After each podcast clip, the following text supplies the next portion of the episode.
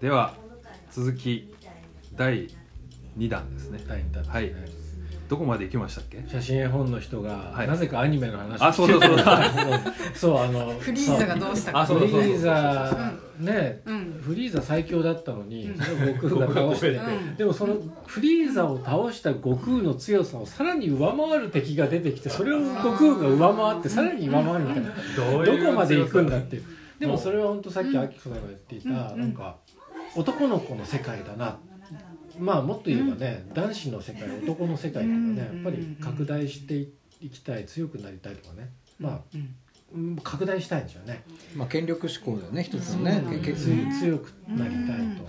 あのこの間ねファッションのその展覧会見た時に気づいたんだけど、その王様王様とか王様。お姫様とかのヘアスタイルがどんどんこう凝っていってどんどん大きくなってくる、あれまだ大きくなってくるあれは何かっていうと、その自分の権力とその自分の存在を大きく見せるためにこうどんどんこう大きくなっていくわけ。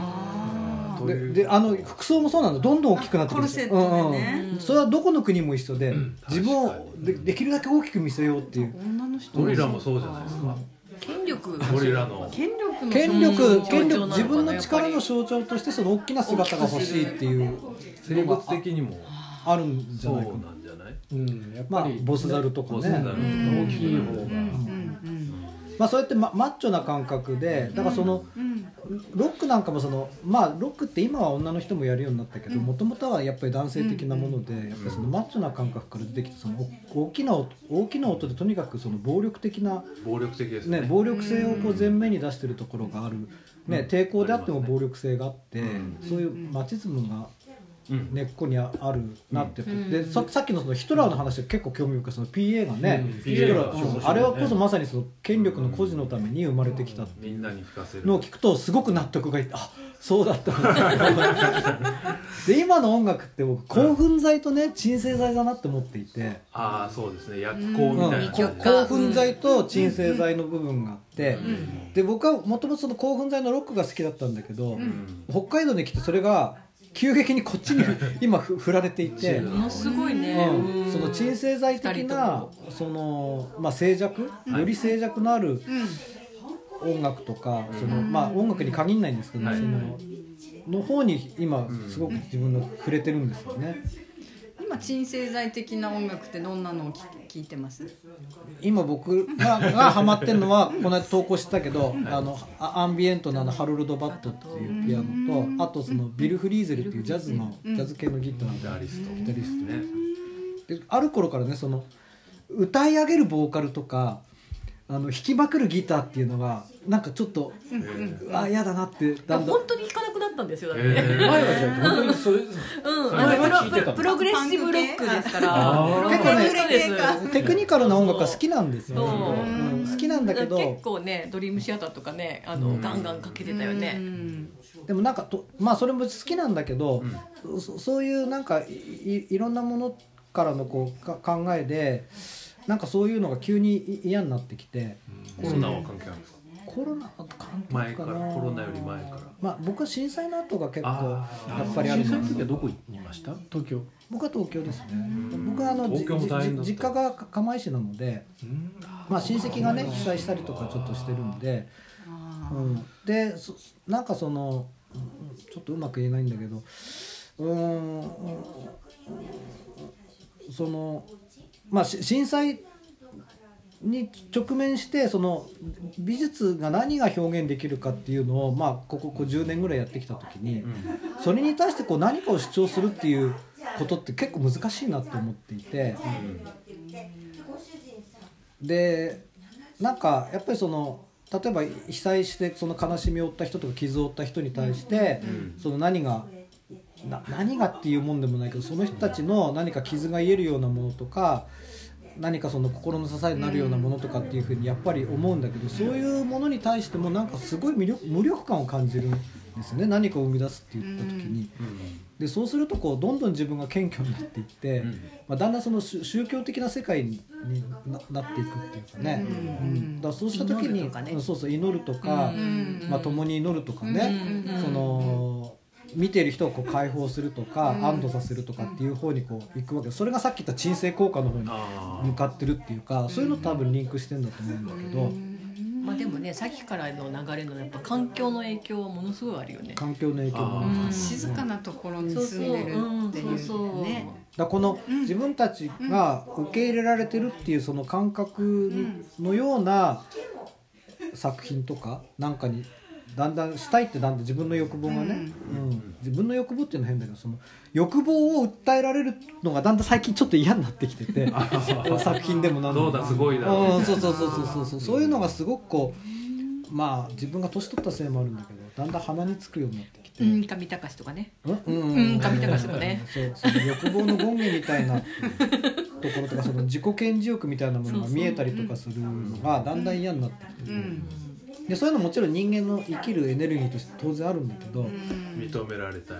とかね、うん、でもそういうなんかエネルギーを持ちながらも技術もありながらもそういうのをこう出すんではなくて、なんて言うんだろうこうそれを受け止めるために使うっていうかね。ななんかそういうような表現ってあるんじゃないかって。ここのとこ悶々としてるからこれそうつい喋っちゃう。受容する方だよね。だからでさっきの受け入れるっていうか、そのうん。マッチョなね感覚のそのマチズム、ん。マチズムと違うものっていうのがもっとあっていいんじゃないかってこの頃思っていて、単純にそのアンビエントとか癒しっていうので僕はちょっとそういうのは表現として格が低いもんだと思ってたんだけど、いうんやそれはもしかしたらもっと違うんじゃないかとここはもっと、うん。うんもっとなんか重要なんじゃないかとこの頃思い返してるうんところ。今のね私たちはそういうふうに今思っていることが多いですね。というところで音にも振ったんです。音と美術と森と。環境環境と音と、うん、自分の作家性とかっていうことですかね。その,、その自分が作りたいって作いう品。こと例えば、うん。吉井さんって自分で曲は作ったりされるんですか、作る時もあります、うん。はい、作ってほら例えば作詞するじゃないですか。まず作詞あはしないです。あ作詞歌歌をつけるかつけないかって言った時に、はい。はいまず歌をつけてそれに何を歌うかっていう時に、うんうん。その自分の思いなり主張なりがこう、うんどなんか思想が入ってくるじゃないですか。入りますねね、うんでそそれをどうするのかって結構難題じゃないですか実は。そうですね。どんどんぐらいっていうか、うん、そのねよくあるパターンのね恋愛のね、はい。なんか定番みたいな、うん。ね、スタイルにしてねを済ますっていうのもあるけどそうじゃないものとした時はやっぱりそこに思想とかメッセージが必要になってくるじゃないですか。そうですね。でそれが本当に音楽に自分の音楽に必要なのかっていう。結構難しい問題難しい問題あるでしょ？ほらやっぱり難しいじゃん。難しいですよね。自分で それはあれ人ですよね。だからテーをさせるとね難しい方に行っちゃうんだよ。自分で作ってるんだけど自分を出さないみたいなことですもんね。コラボレーションはどうなの？この間まさにここで、はこの間コラボレーション、はいはいはいはい。はいやっぱり自分の音は出したいし自分のメロディーラインがあるわけですよ、あるありますね。うん。あります。ただ、うん。即興の中で、うん。あの自分でありながらもうん。全体である、そうだね。そうですね。それは両方あるのでバランスですよねどういうふうにね。自分の中でバランスを取ってるっていう感じぜがあるの？あるあるある。うん。ありますあります。ぜ全体的にいい感じになるようにしたそれこそいっていう聞きながら出しながら。聞きながら出しながらやってるので。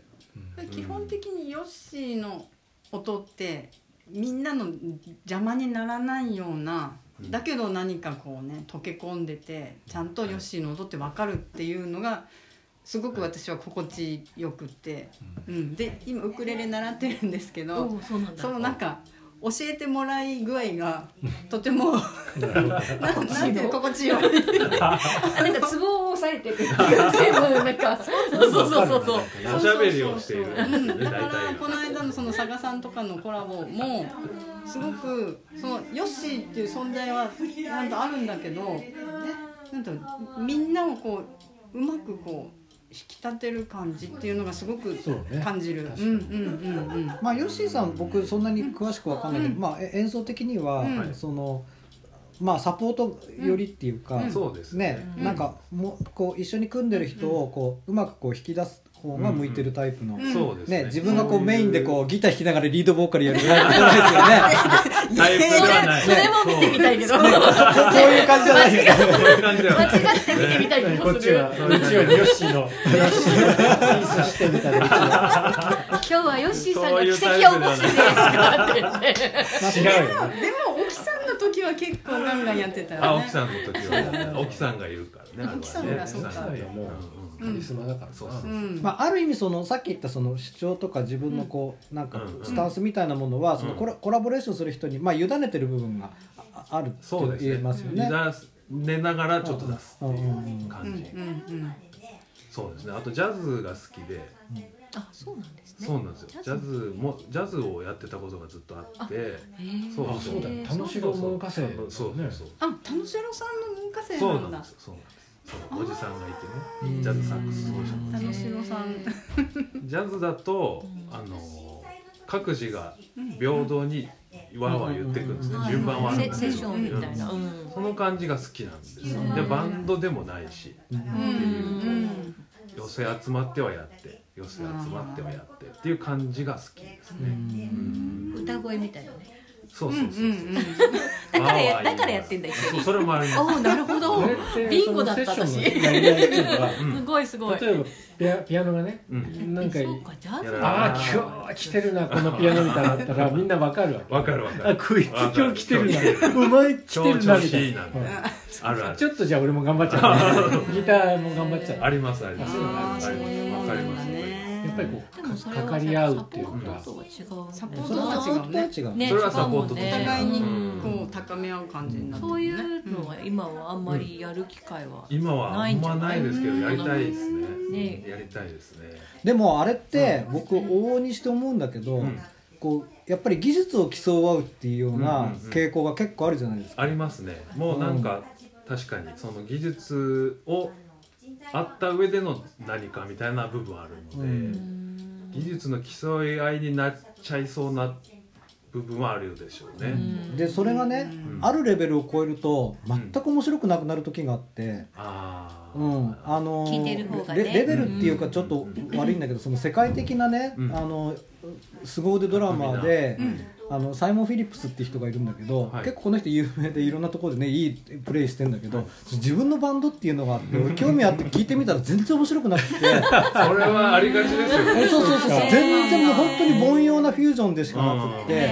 サポートではすごいんだけど自分のバンドはダメって多いですよね。ね、そうなんだ。からただこうねお互いにこうソロを弾き合うだけで、うん。その何にもクリエイティブなものがないって僕は感じたのね、おお申し訳ないんだけど、でもそういう傾向って結構あってありますよジャズに割とそういう傾向ってあるなあると思っていて、うん。だその奇跡のようなねそのセッションっていうのももちろんあるんだけど、それって本当にやっぱり限られた瞬間ね。ね彗星のように現れるみたいなね、うん。感じのところがあって。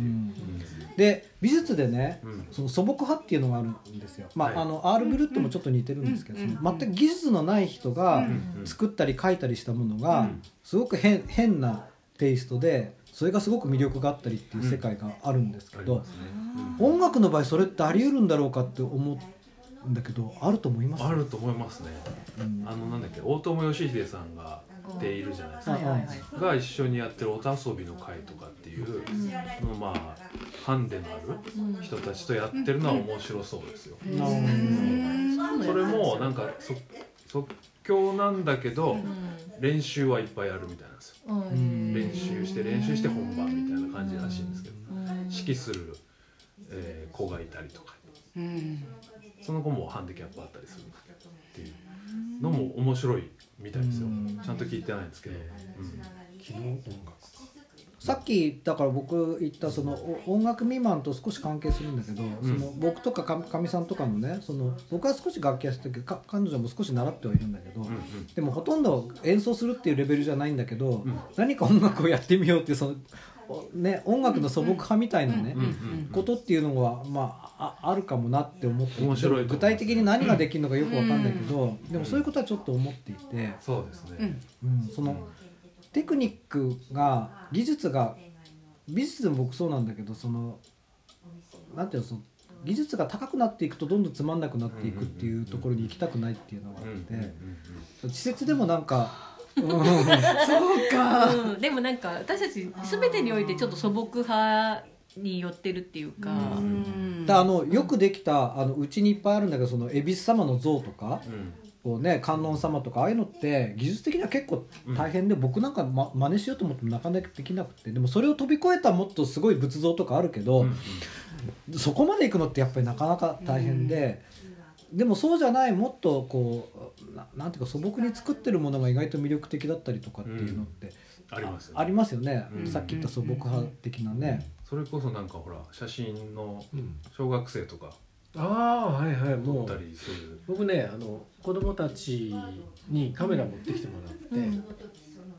その辺で写真を撮ってそれを自分でセレクトして、6枚とか7枚の写真で一冊絵本作ってもらってワークショップをねあちこちでやってるんですよ。あそうなんですか。それはもう本当に年齢が下がれば下がるほどおもろい、うん。パパンチ力あるんですよね。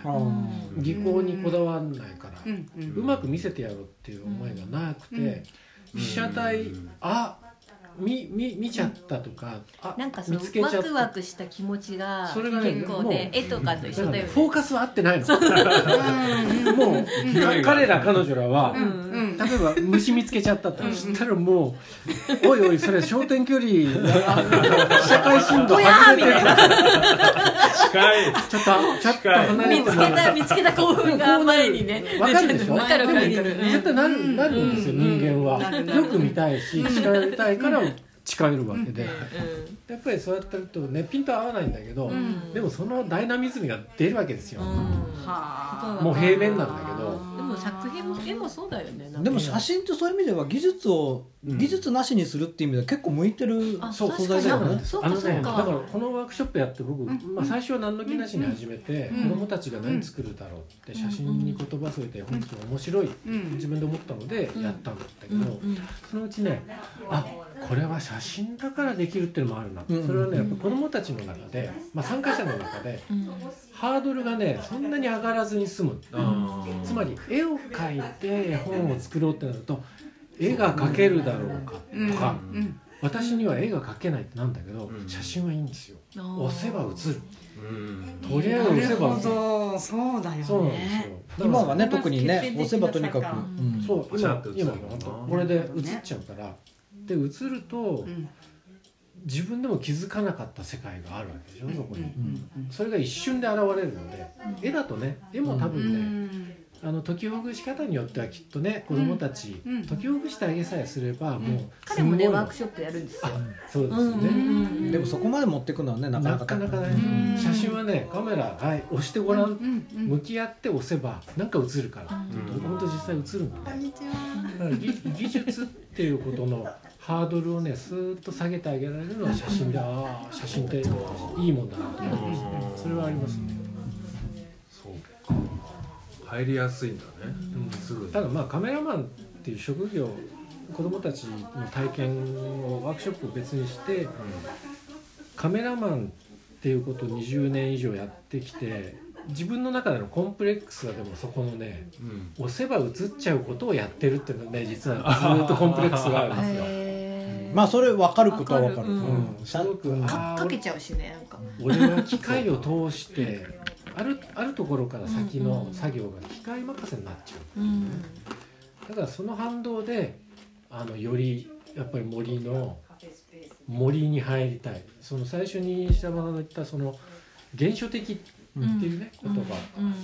なんですけど自分がやってる営みが押せば映る。テクノロジーと切っては切り離せない行為をやってるからこそうん。じゃあそのテクノロジー通して何を俺は見たいのかっていうとやっぱりより原原初的なとこにうん。近づきたいってなるんですよね。だから絵を描い絵を描けば絵を描く人間であれば森にこんなに入ってたかっていうとちょっと逆説な的なんですけどもしかしたら絵だったら別のフィールドでやってたかもしれないなっては思います。なんかねだから写真っていうのは面白いもんですよ技術。写真ってさ写真ってなかなかあのこう考えるの難しい、ね、メメディアだと思うんだけど、あのどんどんその高性能になっていけばどんどん誰でも押せば映るようになってきていて、そうするとその何を見ているかとかその何を取ろうとしているかとかっていうところがねどんどん大事になっていく。そうそこに行かざるを得ないね。うんうん結局は。結構ぎ技術の差っていうのはそんなになねくなくなってきてね。じゃあ何をコンセプトにとかっていうことになるんだ、あんた何が見たいってとこに、そこに行き着いちゃう、うんもしくは何を見せたいの人にとか。何を自分に見せてあげたいのっていうところに最終的に行き着いちゃうので、うん。生半可な美しい色とか、うん。構図がバッチリとか、うん。そういうのはね結構機械がもうフォトショップフォトショップがやってくれちゃうんではっきり言って。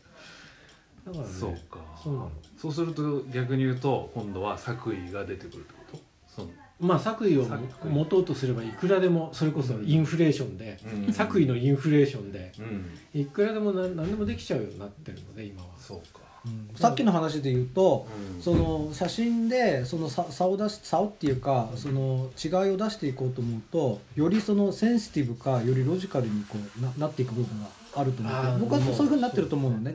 うん。僕やっぱり結構コンセプトがかなりこう鮮明になってないとなかなかその際立った写真って今撮れない時代にな,、ね。なっていてうん。でもそうするとさっき言った僕の矛盾に入って入ってくるんだけどよりそのメッセージ性の強い自己主張とかそういうのの塊みたいになっていくっていうねそういう矛盾はあるかもしれないよね。葛藤ですよ。やっぱりあー担当ですよ。そのジレンマというか子供たちのガーっていう部分にすごいなと思っちゃう。はっきり言ってね羨んじゃう、ううわーこうやって撮りゃいいのにな俺もみたいな ただまあコンセプトじゃ持たずに、うん。その瞬発力だけで写真撮りゃいいかっていうとやっぱりなんかこうそうでもないなって思うんですよね、ん。だからテーマは、まあ、僕は、まあ、命を見つめたいっていう思いがあるので命って何だって考えたい。本当にある種ロジカルな足片足ロジカルにずっと突っ込んでいたい人間なんですよね。ロジカルでありたい。でもそのロジカルであることともう一方の足は純粋なね子供たちがワークショップでガーッといくようなセンスセンサーセンサーでありたいみたいなね。その両方の矛盾を抱えながらやってるとこありますね。森の中で悩みますよね。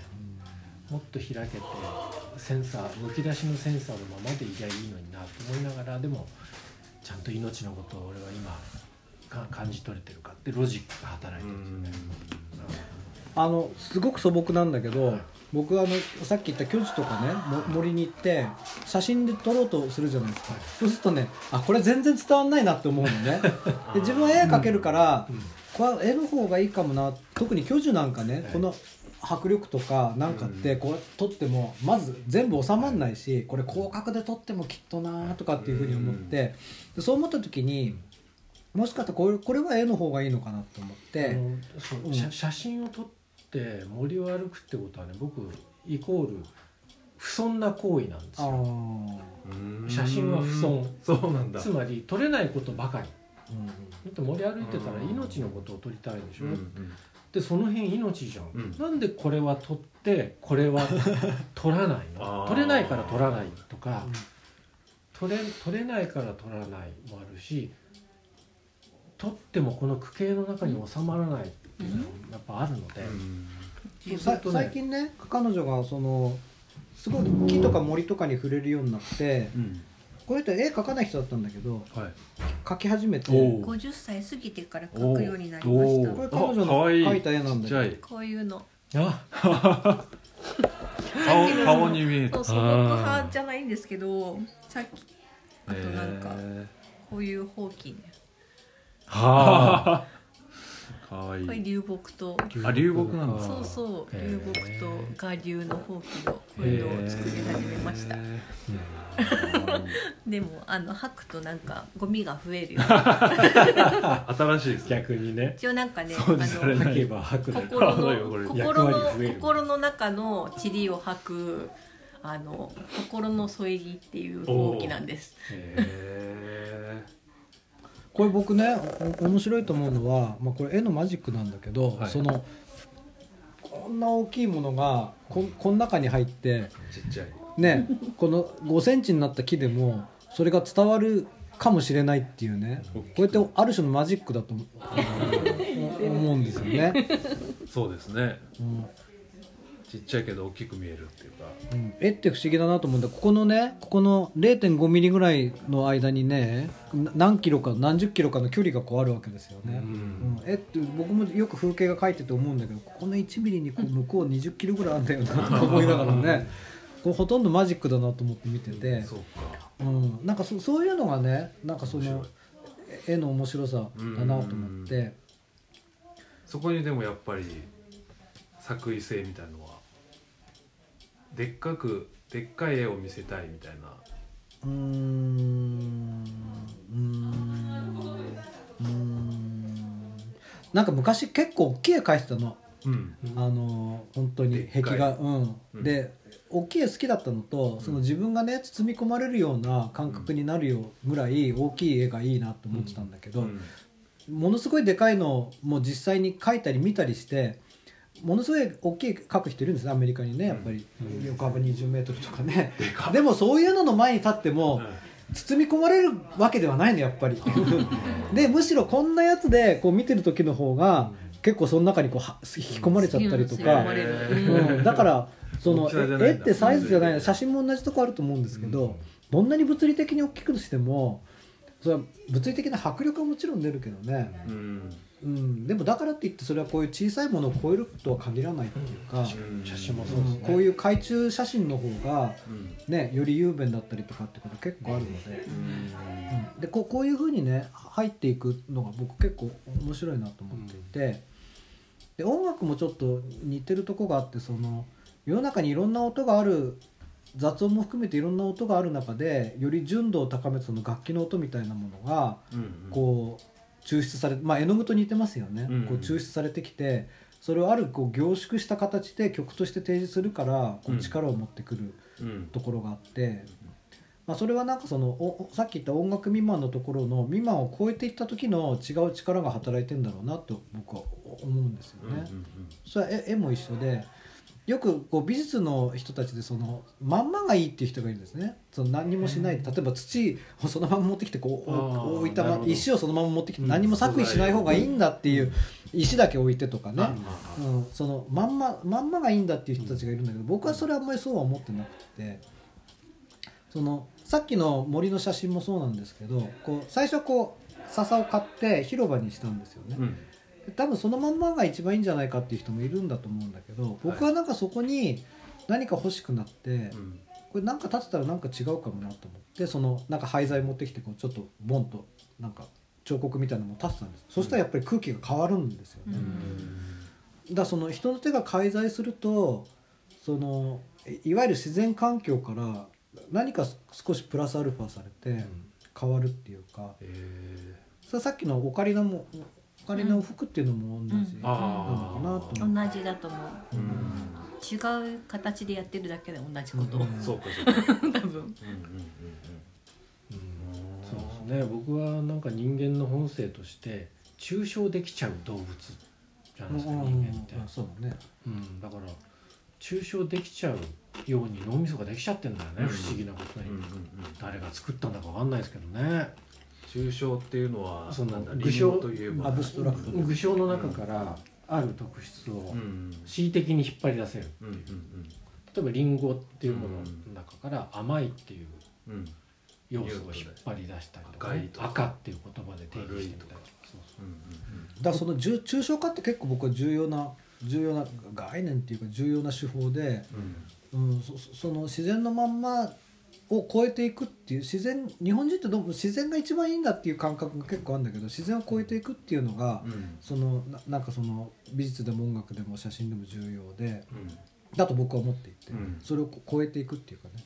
そのそ素材りんごそのまんま食べるよりもうんああ牡蠣がいいかな。牡蠣ってほらみんな生牡蠣好きじゃないですか、うん。はい。僕でも生牡蠣より調理した方が結構美味しいなと思うのも結構あって。フルーツの牡蠣ですか？うんええああのの貝のやつ。貝貝のねあーうん牡蠣とかね。カキフライの。カキフライね。うん。ああきこさんにいてほしい。そうだそうだあとかぼちゃなんかも発酵そのまんま煮ても美味しいけど、うん。味付けるとさらに美味しいじゃないですか、うん。ね、うん。まんまでも甘くて美味しいんだけどうん。うん、だその調理もちょっと似ていてあそう今こそ浦木さんのい出番や本当に。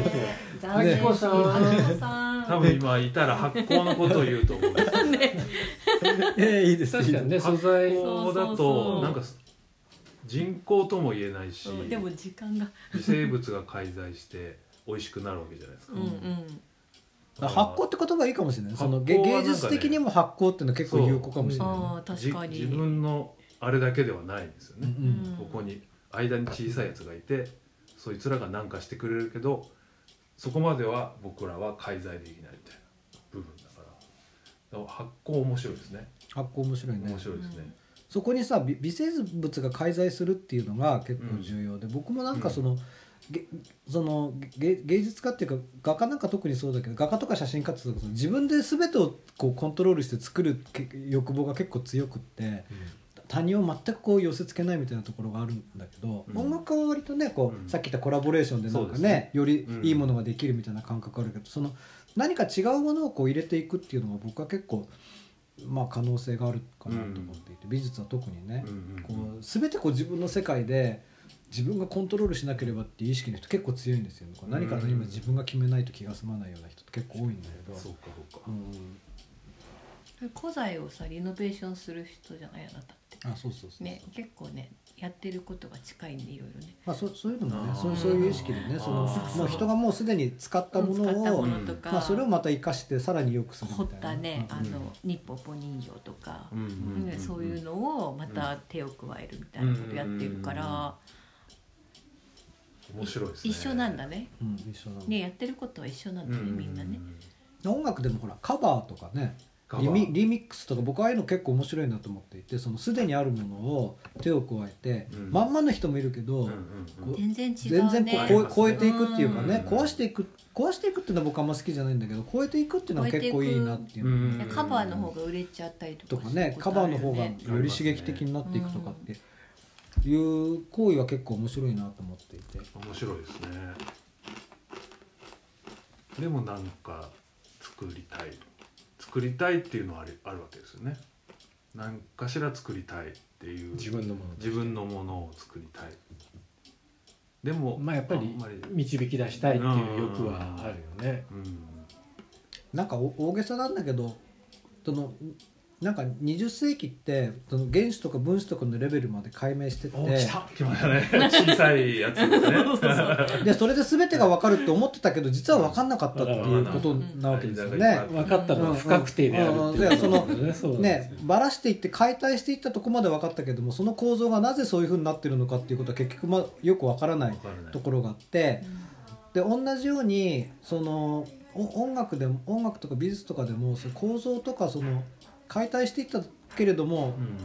それがなぜこういうふうに出来上がってるのかっていうのはよく分からないところがあってでそういうところにうまく言えないんだけどなんかそのゼロから何かを作るような感覚ではなくて解体していくっていうのとも違っていてなんかその、うん違うものとつながっていくっていうかねつながっていくっていう関係を作っていくっていうか、うん。それはなんかうん。21世紀的だね。21世紀的なうん発想として関係性っていうの関係性関係性っていうのは結構アートでよく話されるんだけど、うん。関係性っていうのは結構キーキーワードになっていて、うん、その関係性のアートっていうふうによく言われるんだけど、うん。えー関係性のアートってどういうものなんですか？その作品を一緒に作るとかそういうことですか？うんまあそういうのも一つよくあるのはねワークショップ形式だったりとかそのまあよくあるそのちち地域の中でなんかいろいろ住民と関わりながらなんか作るっていうのもまあ一種の関係性なんだけれどもまあその関係性そのものをテテーマにしている。うん。その前はその解体していってこういうものを一つ一つねさっき言った分子レベルまで解体していくっていうことだったんだけれどもそうではなくそうではなくってうーんななんて言ったらいいんだろうな。あのまあ気象なんかは典型ですけどその水とかねなんかっていうのはその解明されたけれども気象がなんでこんな現象で起こるのかっていうのあー。がまだよくわからないじゃないですかね。ね。天気予報もさ100%ではないし、うん。とかね。人間もほらその細胞レベルまでは分かったけれども、うん。その例えば感情とか人格とかがなぜそういうふうに出来上がっていくのかとかそもそも人間とか生き物ってなぜこういうふうに存在してるのかっていうのは分からないじゃないですか,、うん。ね、だから分からないことが結構実はより多かったっていう。う、ん全然分かってなかった。うん。うんうんっていうようなところから、うん。うんそのエコロジカルってせ生態学生態学的なっていう意味なんですよね、エコロジーっていうのは本当はそういう意味で、うん。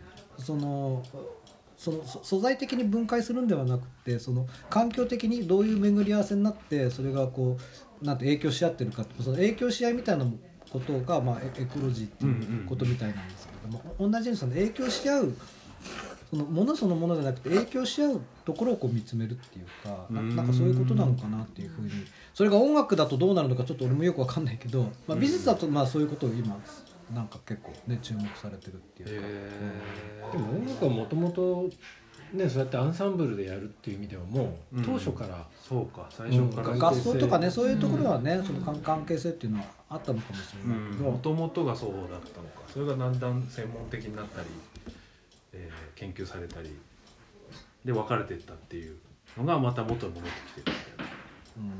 感なんじがあるのかささっきの大友さんのやってるようなことも多分そうそういうことなんだと思う、うん。なんかそのあのある一部の専門家がやるっていうことではなくてうん、うんいよりこうひ開かれた、まあ、し市民だったりとか障害者だったりとかっていう人とのか関係性の中で何かを作っていくっていうことを多分模索してんだろうと想像するうんうんうんんです、うんうん。そうですね。その辺が面白そうなでまあここれが僕はなんかそのうん100%こうおそれだそれだっていうか感じのところもある部分とない部分とそそれで本当にうん。いいのかなっていうのちょっとよくわからないんだけど、うん。関係性の音楽はヨッシーさんがやればいいんじゃないああかそうね。俺が考えなくてもいやい。や ね なんかこうキャラ的に。あのあとねあのさっきのこうセッションじゃないけど、うん。そうああいう感覚でなんかやられたら面白い、あ来ました。いい感じですかねはい。はい。面白かった。あそうですか。ありがとういいでございます。すねなんか。すごい喋ったね君ね。喋すいません喋りません。いやいやいやいや。コロナともね関係ありますよね。そういう。結構自分の方に引っ張っちゃってすいません。いやいやいやで。もそうしないと話は話はさってヨッシーさんがやればいいで終わっちゃった。よ ごめんねなんか。そうそうそう。いやいやいや。ありがとうございました、えー白浜さんお二人をお迎えしていろいろおしゃべりしました。はい。はいみんな聞いてね。っ ていうか聞いてる人が聞いてるよ それは。今日も結局原子の話とわからない話になったね。はい。なりましたね。ありましたね。はい。ダークマターでした。どうもありがとうございました。はーい